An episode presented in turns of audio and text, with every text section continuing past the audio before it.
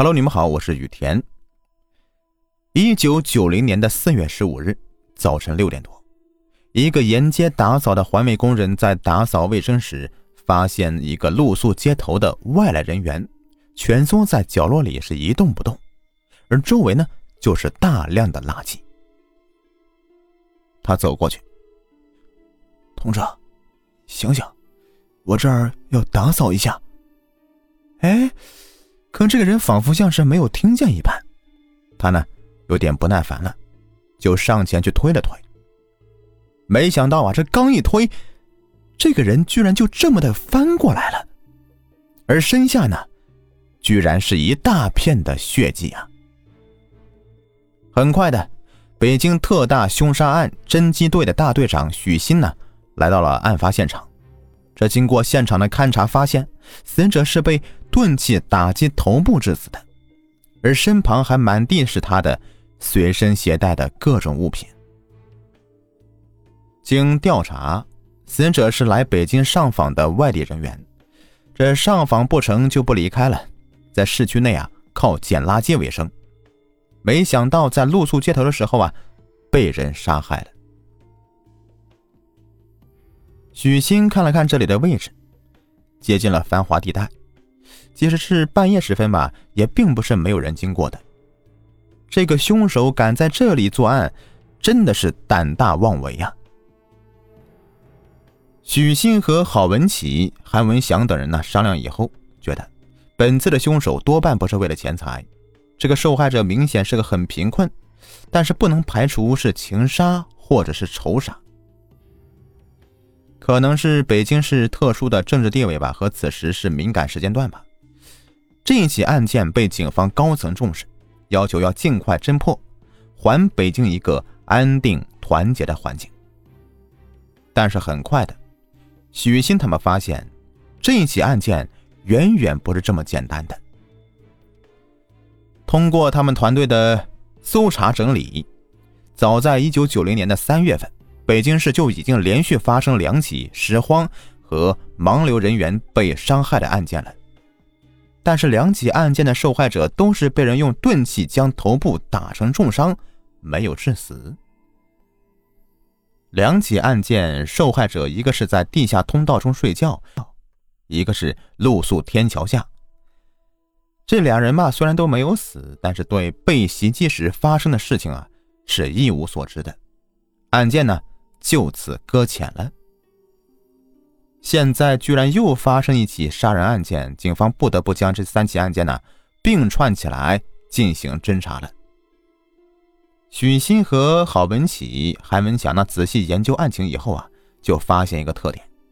许昕就指着时间表说道：“三起案件，两两之间呢都是相隔五天。”郝文启点点头说道：“啊。”没错，凶手三个案子时间上相隔很近呢。韩文祥皱了皱眉头说道：“哎呀，如果这个推理成立的话，再过五天呢，很可能会有另外一个人被杀。”三个人互相看了看对方，心情都是一阵的沉重。从三个现场来看的话，都是大量人流通过的地方，脚印呢、指纹非常多。而且通过查问现场，也没有目击证人可以看到可疑人物。这三个案件仿佛是一个一个人呢，或者一个团伙做的。但是仔细一想，这个并案证据都不是铁证，作案呢也不是一成不变的。比如说，第一、二起案件呢是被打伤的男性头颅上面的伤口显示是类似于锤状物的东西，但是第一起的伤口上却有微量的砖头碎末。后来在现场找到了一块砖头，第三起呢却是一个木板条啊，上面用铁丝绑了块砖头。第二起则是纯粹的钝器。然而之后的科技手段却打了三个人的脸了。通过技侦人员的仔细的检查，就发现找到了两个凶器上的指纹完全一致，表明这三起案件可以并案处理。但是这一并案呢？却给了许昕团队啊带来了很大的压力了。他们看了眼前的技侦报告以后啊，望了望窗外的景色，突然想起刚刚破获的徐广才杀人案，难道是又碰到一个连环杀手了？从一九八八年到一九九零年，北京市出现一个非常疯狂的杀人狂魔，他就是李广才。直到一九九零年的四月三日，经过了艰苦卓绝的努力，才抓住这个罕见的变态杀人辱尸狂魔。没想到啊，还没有出四月份呢，就又出现了一个另外一个连环杀手了。许昕的心里是暗暗的祈祷。自己团队的运气不要这么背吧。五天以后啊，一切都是风平浪静的，许昕他们呢也是长舒一口气了，心中那个想法呀也是渐渐的淡了下来。但此时，天津公安局却面对一起棘手的案件。就在北京四幺五案件发生后的不久，天津市公安局接到报警，和平区发生一起。盲流人员被害的案件，刑警部门出动以后啊，发现这个现场是在繁华街道上，很多人经过。经过现场走访，发现并没有人注意到可疑人士。天津市公安局非常重视这个案件呀，但是经过搜查，案发现场并没有发现什么有价值的线索，但死者头上的伤口表明啊。凶器应该是类似锤状物的东西。果然呢，在离现场不远的垃圾堆的附近找到了一根木棍，上面绑了个砖头。他们在凶器上提取到了指纹，但是寻找了很多的重点人口，包括附近的流浪汉和乞丐，却都没有发现对得上的人员。此时啊，他们还不知道啊，北京曾经发生过。类似的案件。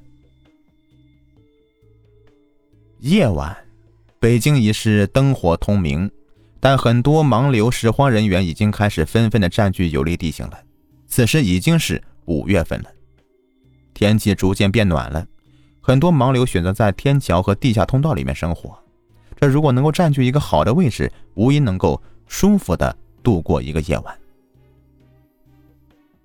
在繁华街道上。有个男拾荒人员找到一个角落，躺了下来。到了十一点多，天空中突然飘起了小雨。妈的，怎么下起雨来了？男子紧紧的身上的衣服，向角落里面缩了缩。他不知道，这是他生命中的最后一个夜晚。清晨，有人发现了他的尸体。很快的，许昕团队赶到现场，看到现场情形，和郝维启、韩文祥交换一下目光，说：“又是类似一起案件。昨夜下过雨，地面是比较湿滑的。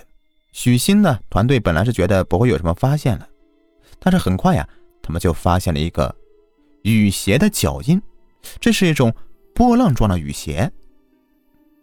许昕看了后很兴奋。”没想到下雨啊，反而帮了他们。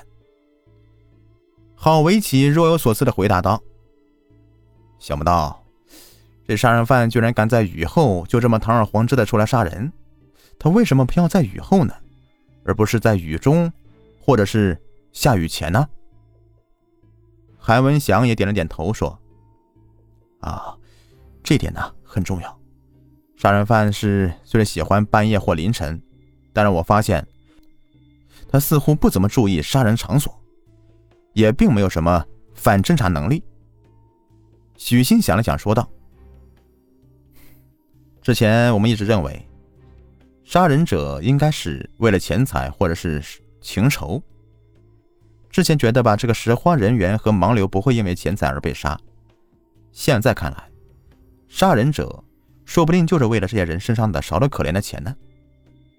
但是谁会为了这么少的钱？”而杀人呢？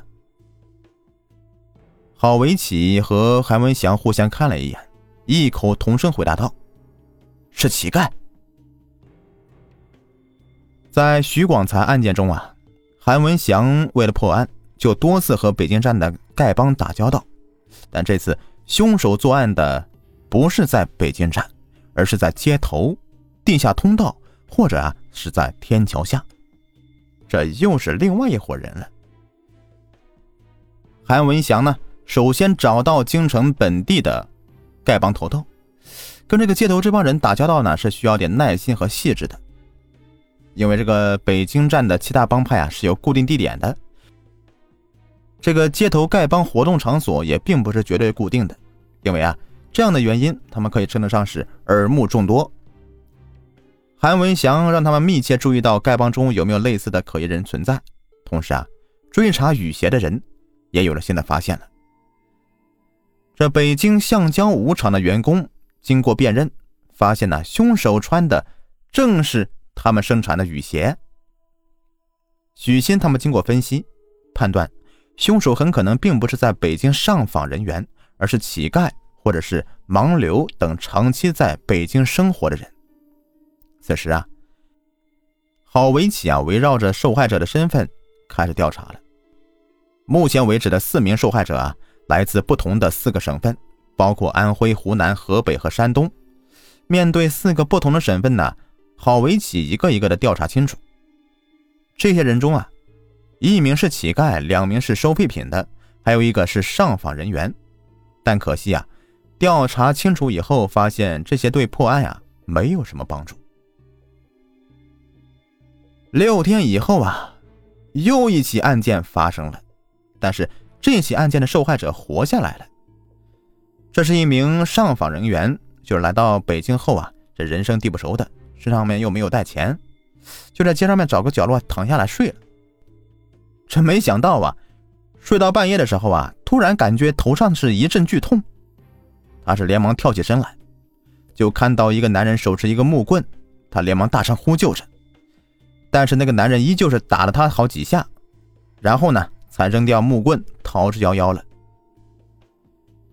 许昕他们拿到凶器以后啊，吃了一惊了，因为这是一根木棍，但上面用尼龙绳绑上一块砖头，看起来啊是怪模怪样的。许昕也算是见多识广了，但这样的凶器他还是第一次看到呢。受害者还告诉警察，这个人穿的是破破烂烂的，很像是个乞丐。但是啊，在几天之后，韩文祥像过筛子一样的将案发地点的附近的乞丐都过了一遍，但是都没有发现可疑的人。而许昕和郝维喜则开始进行蹲点。这案发地点集中在东城区和宣武区的天桥和地下通道，由于警力有限呢，只能在案发现场和周边地区实行蹲点，其他地方呢则无法照顾到。但令他们感到吃惊的是，七天之后，在崇文区又发生一起袭击流浪汉的案件，受害人当场死亡。而四天后，在前门附近的天桥下又发生一起类似案件，受害者也被当场打死。而这两次行凶啊，都在附近找到凶器了。经过分析，证明了这些凶器都是在现场临时拼凑的。证明凶手啊选择对象呢，基本都是临时起意的。连续发生两起案件，让许昕团队啊陷入了痛苦的思索。这从作案现场来看呢，凶手可以说是杂乱无章，甚至是故意留下凶器，而且作案时啊根本就没有任何的犹豫，直接就下死手。这和以往的连环杀人案呢，这是有很大的出入呀，甚至可以说，他应该。不是一个正常人了。经过深入分析，他们认为这一次的凶手很可能是一个精神病患者，而且是处于狂躁期的精神病患者。因为只有这样的人呢，才有如此的无法无天呢。杀起人来是毫不犹豫的，而且多次的作案后，这个反侦查能力啊，丝毫没有长进。现场还留下了太多明显的线索，但是与此同时呢，这个天津市却发生两起和上次在和平区同样的针对盲流人员的凶杀案了，造成一死一伤。天津警方是面对连续三起类似的案件呀，却是苦于没有线索，只能采取加强巡视、控制重点人口的方法。想在下一起案件发生前呢抓住凶手。北京市和天津市啊都是直辖市，连续在市区繁华地段出现杀人案，让当地警方都非常挠头啊。而且这个案件在当时的政治环境下是非常敏感的，尤其是有上访人员被杀，更是引起社会上的各种议论。在这样的情况下，北京市公安局和天津市的公安局啊，分别将辖区内发生的系列案件上报国家公安部，这下了不得了。公安部立刻发现这七起案件的作案手段和侵害对象非常相似，于是由公安部牵头组织啊京津两家的公安局联合办案。这两家联合办案以后啊，立刻就开始向各个周边省啊、市啊、自治区啊发出协查通告，询问他们是否有发生过类似的案件。但经过调查呀，发现其他地区啊都没有发生类似的事情。经过了他们团队和天津警方的相关办案人员的讨论呢，这个案件的凶手很可能是同一个人，并且发案以后，他们的身份就不大可能是一个有固定地盘的本地乞丐了，而是一个流浪者或者拾荒人员，因而才可能在天津和北京之间来回的流窜作案呢。同时啊，这个人还可能是一个狂躁型的精神病患者。现在，两市的公安局人员已经将这个人的作案特点进行了归纳整理。第一，侵害对象均是露宿街头的盲流人员。从身份来看的话，除两名是来京临时露宿街头的以外，其余的均为捡废品的上访和乞讨人员。第二，作案时间有一定的连续性，作案时间呢一般间隔为五天左右。而且每次作案都是在子夜至凌晨五点之间。第三呢，作案工具特殊，大都是自制的较粗糙的工具，在现场附近临时捡寻的。十一起案件里面有七起使用的凶器是在木棍或者木条板的一段，用塑料绳啊、麻绳或者铁丝绑上砖头、水泥块制成的类似锤状物。有两起是先用长约一米的木棍和木锤，或直接用水泥块，或这个锤形的钝器物啊，各一起。第四，受害者在受害时是处于状态和被打的部位相同。十一名受害者都是在熟睡中啊被钝器打击头部，七名死亡的被害者中有一名是轻微的搏斗过程，打击部位集中，都在头顶部。一般是五至七下，均造成重度的颅脑损伤。第五，作案时间集中在了繁华地段，主要是车站、过街天桥、地下通道等盲流人员的夜间栖息之地。第六呢，作案不计后果，这反侦查意识不明显。十一起案件中啊，有十起将作案凶器随手扔在现场。在三起现场提取到的作案分子的足迹，其中两起相同，均为波浪状的雨鞋足迹。第七，从作案动机上来看，几起案件所侵犯的对象均是那些身无分文的盲流人员，图谋动机啊不明显。同时，这些盲流人员来自四面八方，有的刚到北京就遇害的，因私仇而杀人的可能性也不大。受害者除一名老年女性以外啊，其他的都是男性，而且年龄偏大，情杀可能性也极小。根据以上案件的特点分析，专案组认为精神病杀人的可能性很大，同时不排除盲流人员之间的进行报复杀人。这吃透案情以后啊，两地公安局就开始了针对性的布置了。第一啊，考虑到这个盲流人员的。内部犯罪可能性比较大。对于那些来京乞讨、上访、露宿街头的人员呢，逐一进行了调查。这该遣返的遣返，该收容的收容，既可以保护他们呢，也可以了解这些人的具体情况了。天津市也开始对这些人员呢进行挨个的排查和遣返。第二呀，扩大巡逻控制的区域。北京警方把力量重点放在组织警力的进行的巡逻控制上。由市局刑侦处牵头，组织宣武、崇文、东城等分局的刑警、治安联防队员呢，共六百多人，从晚上十二点多呢到次日凌晨，以两点一线等案发地为中心，对外地人呢可能露宿的街头、街道啊、地下通道等地方全面的进行控制。而天津市呢，也在和平区附近派了大量人手进行蹲守。争取在案犯再次作案时将他擒获。功夫不负有心人呐！一九九零年的六月五日的凌晨一点，在宣武区北纬路农贸市场内啊，一个拾荒人员受到歹徒的袭击了。他的惨叫声引起了附近巡逻干警的注意。干警赶到现场呀，发现歹徒是一个年纪很大的老头。许鑫他们很快赶到现场。经过对比，其脚穿雨鞋的足迹啊，与发生在北京天桥和天津和平区的两起案件现场的足迹完全相同。至此啊，这个作案十二起、杀死七人、重伤五人的杀人狂魔呢，终于是被抓获了。现在可以揭开这个杀人狂的庐山真面目了。孙长友，男，五十八岁。安徽省怀宁县农民，一九七七年与干部闹矛盾，其因妻子啊劝阻，恼羞成怒，将其妻子重伤致死，被判服刑十五年。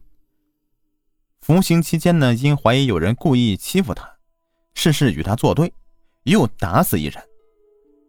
一九八一年，经过安徽阜阳地区的精神病院鉴定为啊，患有精神分裂症。并于一九八六年被保外就医。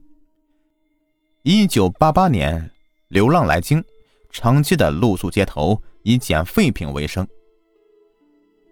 将孙长友抓获以后，经北京的安康医院司法精神科的医生鉴定，他有精神分裂症。其症状表现为：第一呢，病史时间长，一直未得到治疗，一生顽固性。而在中年时啊，就表现出有一定的精神障碍。据其子孙敦杰说：“我父亲年轻时候很固执，说话办事和别人不一样。服刑时表现的是时而胡言乱语，时而沉默寡闻，性格孤僻暴躁。一九八六年呢，保外就医后啊，病情没有见到好转，曾因为上户口的问题啊，多次纠缠当地政府机关。”并以此为借口来京上访，先后三次被遣返回乡。由于他是长期过着这样的衣食无着、呃精神压抑、社会适应呢严重不良的生活，其原有的精神分裂症呢日益加重，出现了幻觉、幻想啊这样的等症状。这种妄想观念不断的深化，其内容是越脱离现实，就越显得是荒谬离奇。而本人对此呢，却是坚信不疑的，毫无自制力。第二，感知障碍和思维障碍是他长期实施杀人活动的病理基础。他的感知已经发生了严重的障碍了，已经不能正确的反映客观世界了。他说：“那天夜里，当我推着车子走过那里时，看见一个穿着假衣服的女人在睡觉。”一条两尺多长的青龙蛇腰贴在了身上，发着绿色青花光。据他说，其他几个受害者在受害时啊，也都是身上有着青龙蛇缠绕、发着荧光的。他的思维障碍是比较牢固的，联想散漫，思维荒谬，逻辑倒错。他说：“我是月亮上负责斩龙的。”由于受病理性感知障碍、思维障碍的支配，他已经丧失了对人的行为的辨认、控制能力了。精神病杀人呢，在整个杀人案件中所占的比例不大，但其危害性却十分严重，给整个地区啊这个社会治安造成一定的危害。加之人们对精神病本身具有一定的恐惧感和无奈感。案件极易的被人们加工润色以后传播开，成为社会的不安定因素。